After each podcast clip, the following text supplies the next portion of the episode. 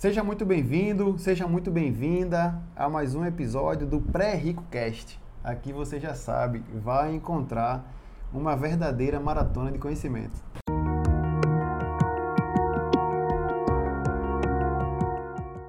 Hoje eu estou com um amigo meu, Leonardo Rezende.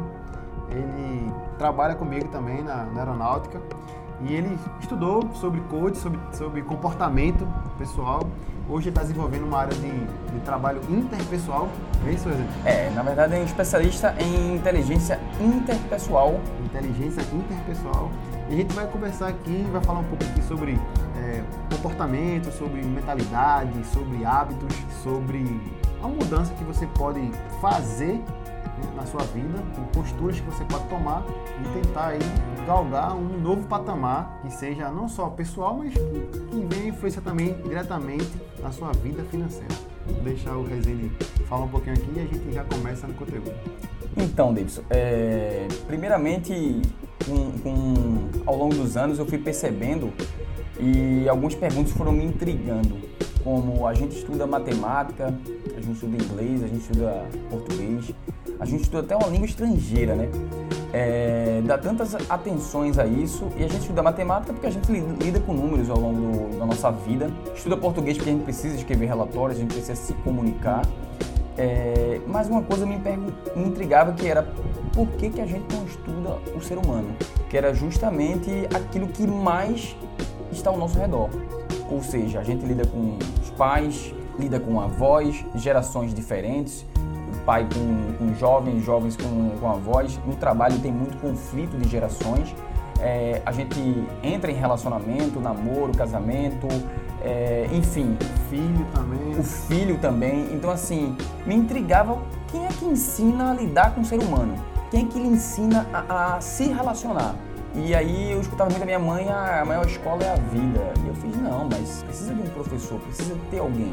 E aí, estudando, eu fui ver que o, o Howard Gardner, é, pesquisador americano, que ele, ele distribui a inteligência. Antigamente a inteligência era dividida em dois módulos só, achava que a inteligência só era a parte intelectual, que é de onde saiu o teste de QI.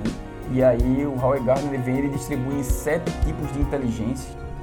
E inteligência lógico-matemática, linguística, artística, e duas delas é a inteligência interpessoal e intrapessoal. Intrapessoal, desculpa, interpessoal é aquela que você lida com as pessoas e intrapessoal é aquela do você e você mesmo, o autoconhecimento, né? E aí me entregava muito porque o, Sócrates ele falava 400 anos antes de Cristo do conhece-te a ti mesmo. E eu ficava, estamos em 2020, então temos aí 2.420 anos e ninguém ensina nas escolas a inteligência intrapessoal, né? Então eu vi um, um, gap aí, comecei, eu já gostava de pessoas, então comecei a estudar e, e eu percebi que as pessoas elas têm várias dores, né? É, no teu caso, a, principalmente as pessoas que querem começar a se organizar financeiramente, elas querem sair das dívidas e começar a juntar um patrimônio. É, mas você precisa investigar a origem, a causa, a raiz da sua dor. Porque você vai tentar sair das dívidas e você começa no primeiro mês a poupar. E aí você não consegue. E aí tenta no segundo, também não consegue, aí acha que é um fracassado, acaba desistindo. Porque você está olhando a dor na superfície. Você tem que ir mais a fundo, entender a origem da causa dor. É, se você não entender a causa, a origem da causa raiz, você nunca vai tentar, você nunca vai resolver o problema na origem. Isso significa que o problema vai perdurar. Um, um, um exemplo prático é, você quer viajar para a Europa e aí você estabelece uma meta em 2020, eu quero viajar para a Europa, só que essa meta não acontece. Chegou no mês que você estipulou como meta, você não tinha dinheiro. E aí o que, é que você faz no final do ano? No Réveillon de 2020 para 2021, você estabelece novas metas. Um dos mais interessantes seria parar, investigar o porquê que eu não consegui. Por que, que eu não tinha dinheiro? Eu não tinha dinheiro porque eu gastei compulsivamente, eu não tinha dinheiro porque eu não me organizei através de uma planilha financeira. Se você não consegue controlar, saber para onde seu dinheiro está indo, aí você não sabe quanto sobra e muito menos você consegue poupar. Eu fazer um comentário aí. Tem um, cara que eu sigo chamado Tiago Brunet, não sei se tu conhece. Ele fala sobre buracos da alma. É um conceito que ele explica. Ele tem um livro chamado é, Inteligência de, para Pessoas, um, algo, algo assim, não vou lembrar agora aqui. Mas ele fala sobre um comportamento que você acaba gastando no momento quando você passou a ganhar mais, quando você é, conseguir um salário maior e você quer fazer uma reposição de algo que machucou lá atrás, de algo que tipo é, que você sofreu enquanto criança, não sei, algum trauma algum que você acaba criando É. um buraco e você quer tapar esse buraco com coisas físicas. E aí de onde vem algumas compulsões alimentares, compulsões por compra compulsiva. Isso tudo você quer preencher um buraco. Que buraco é esse que você quer preencher? Se você não for nesse buraco da alma, na origem da causa raiz, você só vai estar achando que está resolvendo superficialmente. Então você pode começar a juntar dinheiro por dois, três meses, mas daqui no quarto mês você vai perder tudo. O Roberto Kiyosaki, no livro dele, o livro Pai Rico, Pai Pobre, ele fala sobre a corrida dos ratos. Que você acaba, né, trabalhando mais, para gastar mais, para Exatamente. tapar esse buraco da alma e, É, exatamente. e ganhar mais e gastar mais. E Corrida. não consegue criar um patrimônio porque você está aumentando a sua, a sua receita, mas ao mesmo tempo está aumentando os seus custos, os seus gastos, e aí a conta nunca vai, vai ficar equilibrada. Então é justamente isso. Se você não, não for a fundo, você não vai resolver a causa raiz. Nesse exemplo é, é, que eu falei da Europa, você ganha muito mais se você parar e for investigar realmente a causa raiz. Você pode até pensar que você está gastando muito tempo, mas se você passar esse tempo, você vai estar investindo. E nos próximos anos, o, o, o valor daquilo que você vai colher é muito, muito maior. Tu adianta aí? Vê bem, é, é, essa viagem para a Europa e tal, eu sei que talvez para as pessoas que tenham um custo, um patamar financeiro confortável, talvez seja mais fácil, mais palpável de pensar. Mas tu acha que uma pessoa que ganha menos, ah, sei lá, dois salários mínimos, três salários mínimos, menos que eu assim, né? A média salarial hoje do brasileiro é de 2.400, 2.300 reais. Tu acha que essa pessoa, né, através de, uma, de um controle financeiro, como a gente falou aqui na planilha, com uma, uma disciplina, uma postura ideal, correta, ela consegue se planejar e também fazer essa viagem? Ou isso é distante? Isso é para outra, caixa social? Tem uma composição em relação a isso aí, mas assim, limitadora ou não? Não. As pessoas acabam criando essas próprias crenças, achando que não, não são dignas disso. E aí, isso é uma crença limitadora, que também impacta. Por você não se achar digno, você acaba inconscientemente se sabotando e gastando aquele dinheiro, porque vê só, se você não se acha digno, você não merece aquilo, o que é que seu cérebro faz inconsciente- inconscientemente? Te empurra, te impõe a gastar, porque ele não quer que você sofra, entendeu? E aí o que acontece? Já que eu não sou digno e não posso viajar porque eu não mereço, se você não merece, o seu cérebro não quer isso pra você. Se você mesmo diz que não pode, o, o, o, teu cérebro vai te ajudar a Exatamente. confirmar o que tu quer. É, exatamente, porque você tá dizendo, olha, eu, eu não posso porque eu não mereço. Como se aquilo fosse algo ruim, aquilo fosse me causar um ferimento. Então o teu cérebro, ele não consegue distinguir. Ele faz, olha, se isso vai te causar sofrimento, então gasta dinheiro que não é melhor pra tu. Vou proteger. Vou te proteger. Toma aqui pra tu. E aí você vai inventar outras, outros, outros tipos de situação. É, então, entender a causa raiz, é, a gente, eu, eu costumo dizer que as pessoas, elas, a gente não foi educado, a gente simplesmente foi condicionado. Porque, por exemplo, quem é que educa a gente? Em que faculdade a gente se forma para poder formar nossos filhos? Entendeu? Não existe uma faculdade, não existe um curso. Então, o que, é que a gente faz? Reaplica. Eu vou fazer com meu filho aquilo que meus pais fizeram comigo. Se deram certo, se deu certo, eu vou repetir. E aí, algumas coisas a gente muda para dar um toque nosso. Ah, vou aperfeiçoar, mas muda pequenos detalhes Você definiu certo e errado. certo e errado e aplica com o seu filho. E o seu filho vai fazer isso com o filho dele e com o seu neto e, e por aí vai. Deixa, eu- deixa eu fazer uma dele aqui. Tu conhece também o Eludan. Aham, Aí tem um curso, Cri Cri Cri. aham. Crianças criativas. criativas. Eu comprei esse curso, assim, muito legal. Eu fiz o curso, assim, é, é disruptivo. Uhum. Aí, na verdade, assim, ele te dá uma- um outro espectro para você trabalhar o educação para legal, interessante. Mas só para que exista o curso, né? Aham. Estou propaganda aqui no Lugano, apesar de eu gostar muito dele, né? Mas assim, eu acho que foi justamente com esse ideal de, de trazer uma.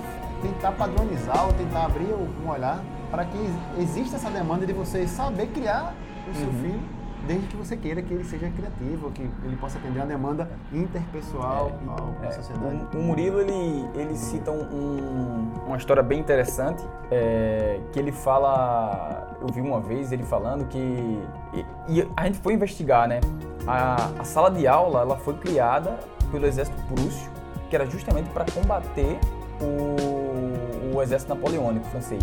E aí foi quando ele criou a sala de aula para que todo mundo estivesse ali dentro, observando, aprendendo através de um detetor do conhecimento. E aí ele brinca até que se Napoleão ele voltasse no tempo, criasse uma máquina, ele voltasse hoje 2020, ele não ia entender um semáforo, não ia entender várias tecnologias, mas a sala de aula não, isso aqui eu conheço, porque permanece até hoje. Então a gente vai para a escola, é condicionado e volta. E aí você pergunta, mas por que eu tenho que ir? Aí o pai faz, olha, é bom para você. O que é isso? Ele não sabe a resposta, mas tipo, vai, é, foi para mim, vai ser para você. E é muito interessante porque é, você acaba criando experiências e se você vivesse as mesmas experiências que o seu pai viveu, você ia ter exatamente a forma de pensar. Agora, por que a gente é condicionado? Porque o nosso cérebro, ele, ele tem uma função básica, que é economia de energia o nosso cérebro ele busca automaticamente economizar energia, a zona de conforto. E por que isso? Porque ele é um biocomputador. Ele é programado para durar o máximo possível, como se fosse a bateria do seu celular. Quando sua bateria do celular está 15%, o que é que você faz? Você diminui o brilho. Você está fazendo o quê? Diminuindo tudo, colocando ele na zona de conforto para que ele dure o máximo possível. É isso que o nosso cérebro faz. Por quê? Porque ele quer proteger o nosso gênio o mais longe possível. Ele quer que o nosso gene ele vá e dure o máximo que ele puder durar.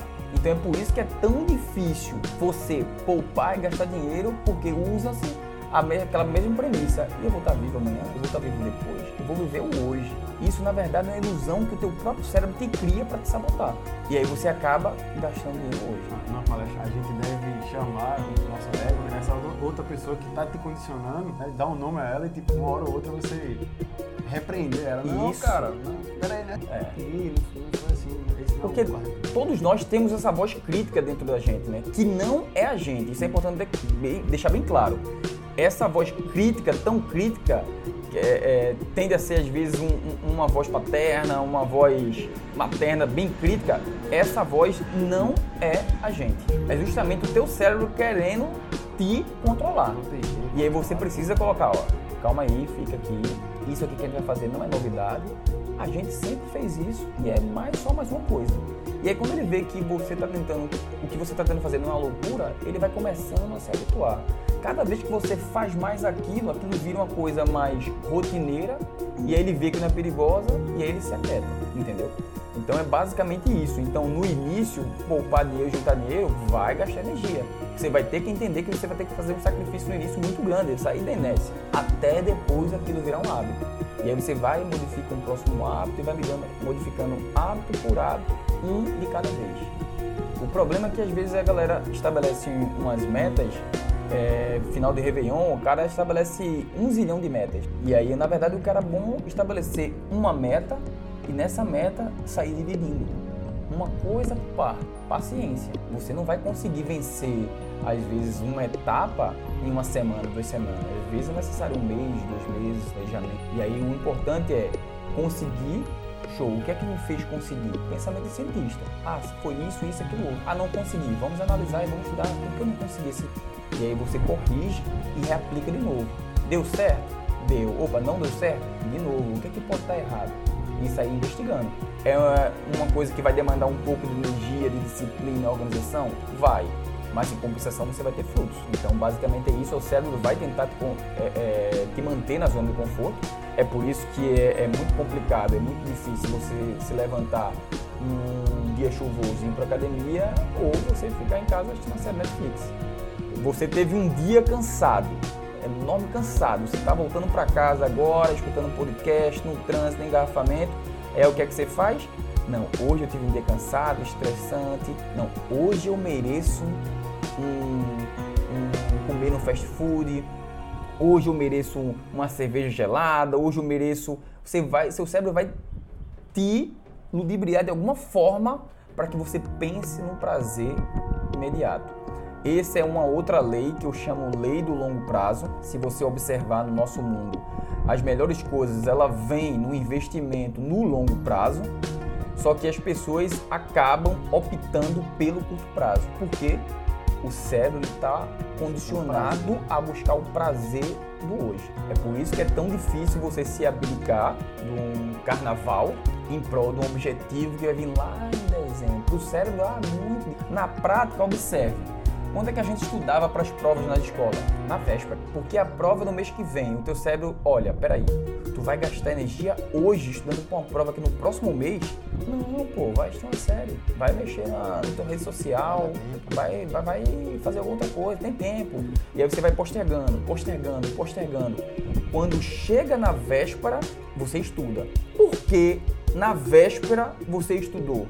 Porque ali existia uma coisa a dor de não estudar foi maior do que a simplesmente deixar para depois. Se você não deixa para depois, o que é que acontece? Se, desculpa, se você deixa para depois, você posterga essa dor. Ah, amanhã, amanhã, amanhã eu sofro. Mas quando chega hoje, só tem duas possibilidades. Ou você se ferra na prova, ou você estuda. Entre se ferrar na prova, o sofrimento é muito maior. Aí teu cérebro faz o quê? opta pela menor dor. Então, se você que não tem hábito de poupar decide do dia para o outro, eu vou poupar, entre poupar e gastar tudo, qual que dói menos? Gastar tudo. Agora, se você falar para o seu cérebro, olha, em vez de poupar dois mil reais, eu vou poupar mil. Qual é que dói menos? Pronto. Ancorou. Ancorou que só tem essas duas possibilidades. O teu cérebro vai escolher a que gasta menos energia, que é poupar mil. Deixa, deixa eu falar também. O quanto gente vai definir no longo prazo 10 de um orçamento, acabou, né? cada unidade financeira não dá para dizer quanto que seria agora, mas a, a, ideia é o seguinte, pensa como se você fosse demitido desse emprego, ou se sofresse sanção no seu trabalho e você passasse a receber 20 uhum.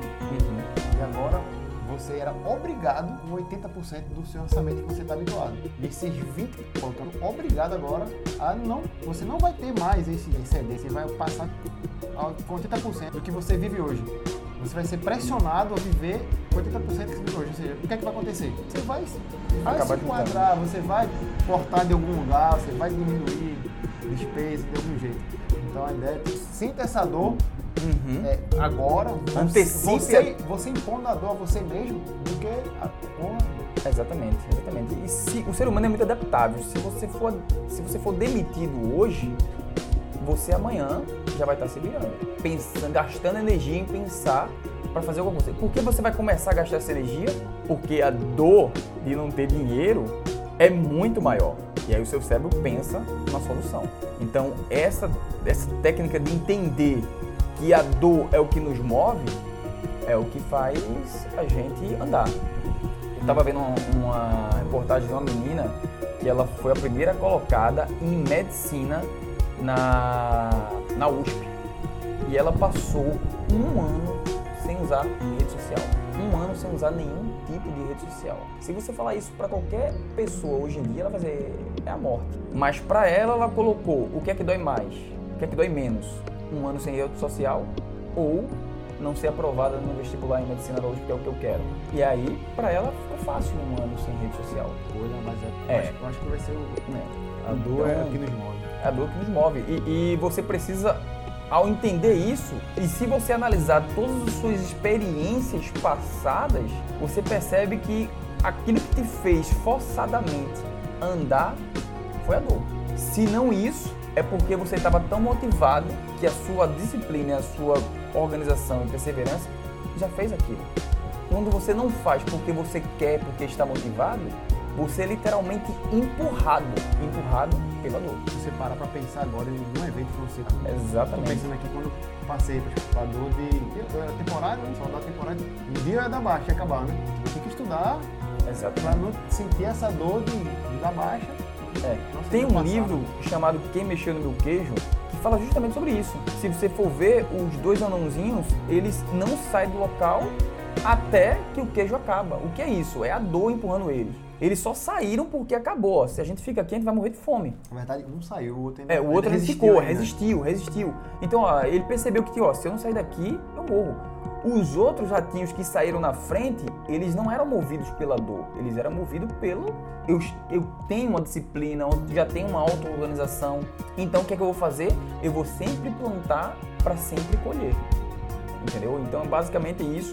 Essa lei do longo prazo que eu citei e acabei não explicando, é justamente isso. O nosso cérebro ele só pensa no curto prazo. Mas se você pensar que as melhores coisas acontecem no longo prazo, você começa sempre a se preparar. E aí, quando você se prepara, você nunca é pego de surpresa. E aí eu cito um, um exemplo para os meus sobrinhos, que é o seguinte, ó, se eu te der uma manga, o, o que é que você faz? Ele fez, ah, eu vou chupar. E aí é você pensando literalmente no curto prazo.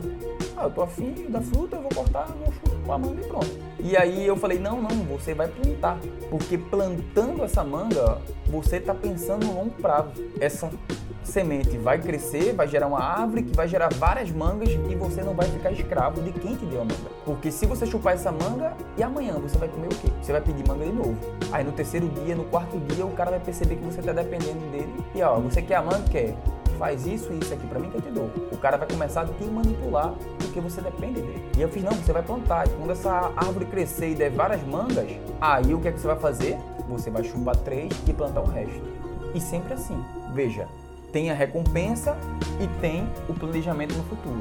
Recompensa e planejamento no futuro. Até que um ponto que você tem uma fazenda de mangas que você não é mais escravo de ninguém, você é dono da sua própria vida. O que as pessoas não enxergam é acha que eu vou morrer hoje, então teu cérebro só enxerga no curto prazo.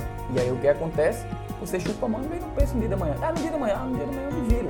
Porque pensar no dia da manhã gasta energia. O teu cérebro não vai querer fazer isso. Não, pô, se concentra agora, olha a manga, docinha, olha o cheiro dela. Aprecia, vai, se delicia, aí você vai. E só pensa no hoje. Direto mesmo. Com dinheiro, exatamente. Você deixar de gastar agora, plantar, no caso, investir de uma forma muito segura, não é essa, não é isso, de obter rendimentos, para você criar o hábito de, E, e, de poupar. É, e aí- começar do zero. Por exemplo, eu, meu primeiro emprego, eu ganhava em torno de 400 reais.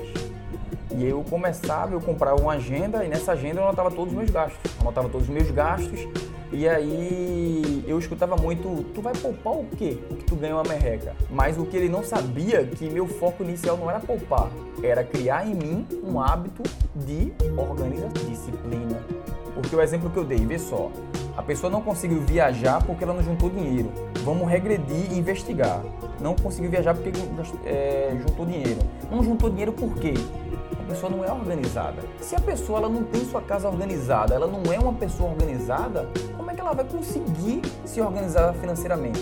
Ela vai conseguir se organizar em apenas um aspecto da vida dela e todos os demais são desorganizados, entendeu? Se você for investigar as pessoas que são organizadas financeiramente, elas são organizadas em outro aspecto da sua vida. Então, então o que, é que acontece? O que está faltando é o valor organização, é o valor disciplina. E é aí que a gente tem que construir. Uma casa se constrói da base.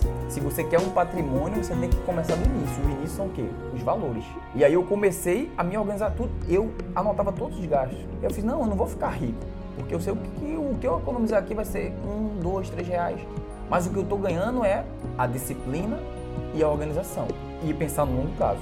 São dois valores e um pensamento essencial para quem quer construir um patrimônio. E aí depois que eu criei esse hábito, aí fui progredindo financeiramente no trabalho, eu comecei a juntar um dinheiro.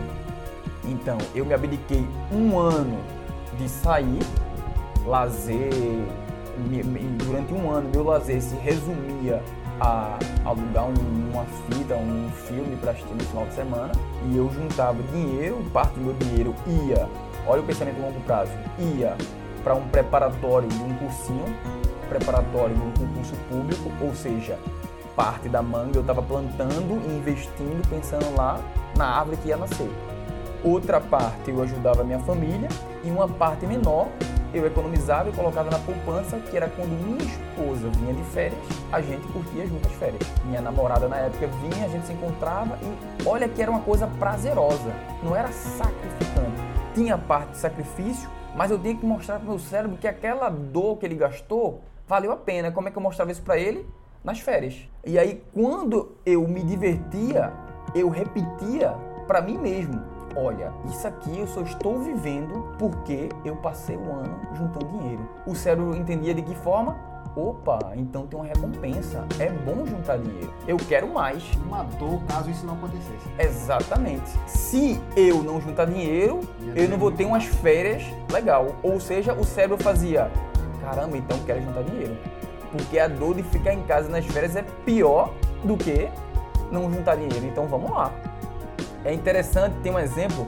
Eu acho que foi no livro Segredos da Mente Milionária, se eu não me engano, ou foi em outro local que eu vi, de um cara que ele não conseguia juntar um patrimônio. Ele não conseguia acumular um patrimônio e aí quando foi investigar a dor, a causa raiz, descobriu que a mãe dele incutiu na mente dele, condicionou ele que as pessoas que tinham muito dinheiro eram soberbas que pisavam nas demais e que uma pessoa rica não era uma pessoa boa. Então, aliador, se eu juntar dinheiro, eu vou ser soberbo, eu vou pisar nas pessoas e o pior de tudo, ainda vou ganhar a desaprovação da minha mãe. Existe dor maior? E aí ele não conseguia juntar um patrimônio. Como é que ele resolveu o problema? Ele comprou uma casa de praia para a mãe. E a mãe como é que você conseguiu isso? Ele fez o dinheiro que eu ganho. E ela, caramba, então juntar dinheiro é coisa boa, né? E aí começou a mudar o condicionamento, o pensamento dela e, por tabela, o pensamento dele. Ou seja, a, a, a juntar dinheiro passou a ser eu vou ganhar ainda mais a aprovação da minha mãe. E o cara continuou, e aí a partir daí ele destravou esse nó, esse buraco da alma ele tampou, não foi uma coisa superficial, ele tampou de vez e aí ele conseguiu juntar um patrimônio e começou a acumular uh, dinheiro, coisa que ele não conseguia, né? Então isso é bem interessante. Isso é uma pontinha do iceberg para você entender como é que a, gente, a mente da gente funciona e como é que eu posso explicar isso tanto na sua vida financeira quanto na vida profissional, em, em todas as outras áreas que você quer mudar. Mas é uma coisa que você precisa investigar e ir mais a fundo para dominar e a partir daí começando a, se modificar, né? Legal, Rezende. A gente já está aqui no meia hora já. Né? Quer deixar algum, algum, algum recado final, dica, conteúdo para o pessoal escutar mais, ou ler, ou ainda quer complementar com algum conselho, ainda vai ajudar esse episódio? Olha, é, o que eu recomendo é você investigar é, cada vez mais sobre você mesmo, é, na inteligência intrapessoal, porque você vai descobrir várias coisas e, e ao mesmo tempo que você descobrir, você vai destravando alguns nós, vai desatando alguns nós e com isso você vai conseguir evoluir é, ao longo da sua vida. É triste você ver pessoas que passam 40, 50 anos cometendo os mesmos erros. É, ele não consegue é, tal objetivo porque ele tenta uma estratégia A, esse objetivo não vem e o que é que ele faz? Ele vai e repete a mesma estratégia e fica nesse ciclo vicioso. É, não passei no concurso, volto para casa, não passei no concurso, volto para casa. E ele, se ele parasse para investigar os porquês da vida dele, ele entender, será que a estratégia, o ambiente que eu estou estudando é adequado? Eu estou estudando para aquele concurso, para uma prova específica, para uma banca específica. E aí quando ele começar a entender, ele vai ficando cada vez mais especialista, vai entendendo mais sobre ele e com isso ele vai desatando algumas, alguns entraves, alguns condicionamentos que foram incutidos na mente dele e que ele não consegue determinadas coisas, porque esses pensamentos, essas crenças acabam o boicotando, acabam sabotando e isso o impede de avançar e de crescer como ser humano, crescer profissionalmente. Então, minha dica fica investigar cada vez mais sobre inteligência intrapessoal, estudar sobre você, autoconhecimento, para que você aí destrave esses condicionamentos e consiga evoluir como, como pessoa. Tá bom, René. Muito obrigado aí pela participação. Eu já, eu já te conhecia, né, da escola lá, como pessoa, depois eu fui para a palestra tua, eu percebi a, a, o valor do que tu agregar o meu público, né? Eu sei que tu tá num trabalho diferente hoje do que eu imaginava lá nas palestras, mas se o pessoal quiser falar contigo, algum contato, tem que estar tá aberto a essa condição de falar ou, ou querer, sei lá, contratar, ou no momento tá. É, no tá momento, fechado é, pra- no momento eu fechei para balança. Beleza. Minha ideia, é, eu percebi quando acontece que você enxerga esse, esses- esse- essa inteligência, eu vi esse gap e aí eu fui pro mercado. O mercado realmente tem uma necessidade disso, mas o que eu percebi é que eu ainda estava no topo, na superfície ainda do iceberg. Então eu decidi fechar para balança e ir mergulhar a fundo mesmo e ver até onde esse iceberg vai. E aí espero um dia depois de destravar isso, voltar isso para a humanidade, porque eu acho que é uma coisa que todo mundo deveria saber, conhecer, aprender mais. E esse gap aí que desde Sócrates até 2020 tem uns 2.420 anos aí de necessidade da humanidade. E quem sabe um dia, se Deus assim permitir, que eu não venha preencher essa, esse buraco da alma da humanidade aí. Agra- Agradeço mais uma vez, você que ficou até aqui ao final, muito obrigado também pelo seu tempo. A gente se encontra na próxima sexta-feira em mais um episódio.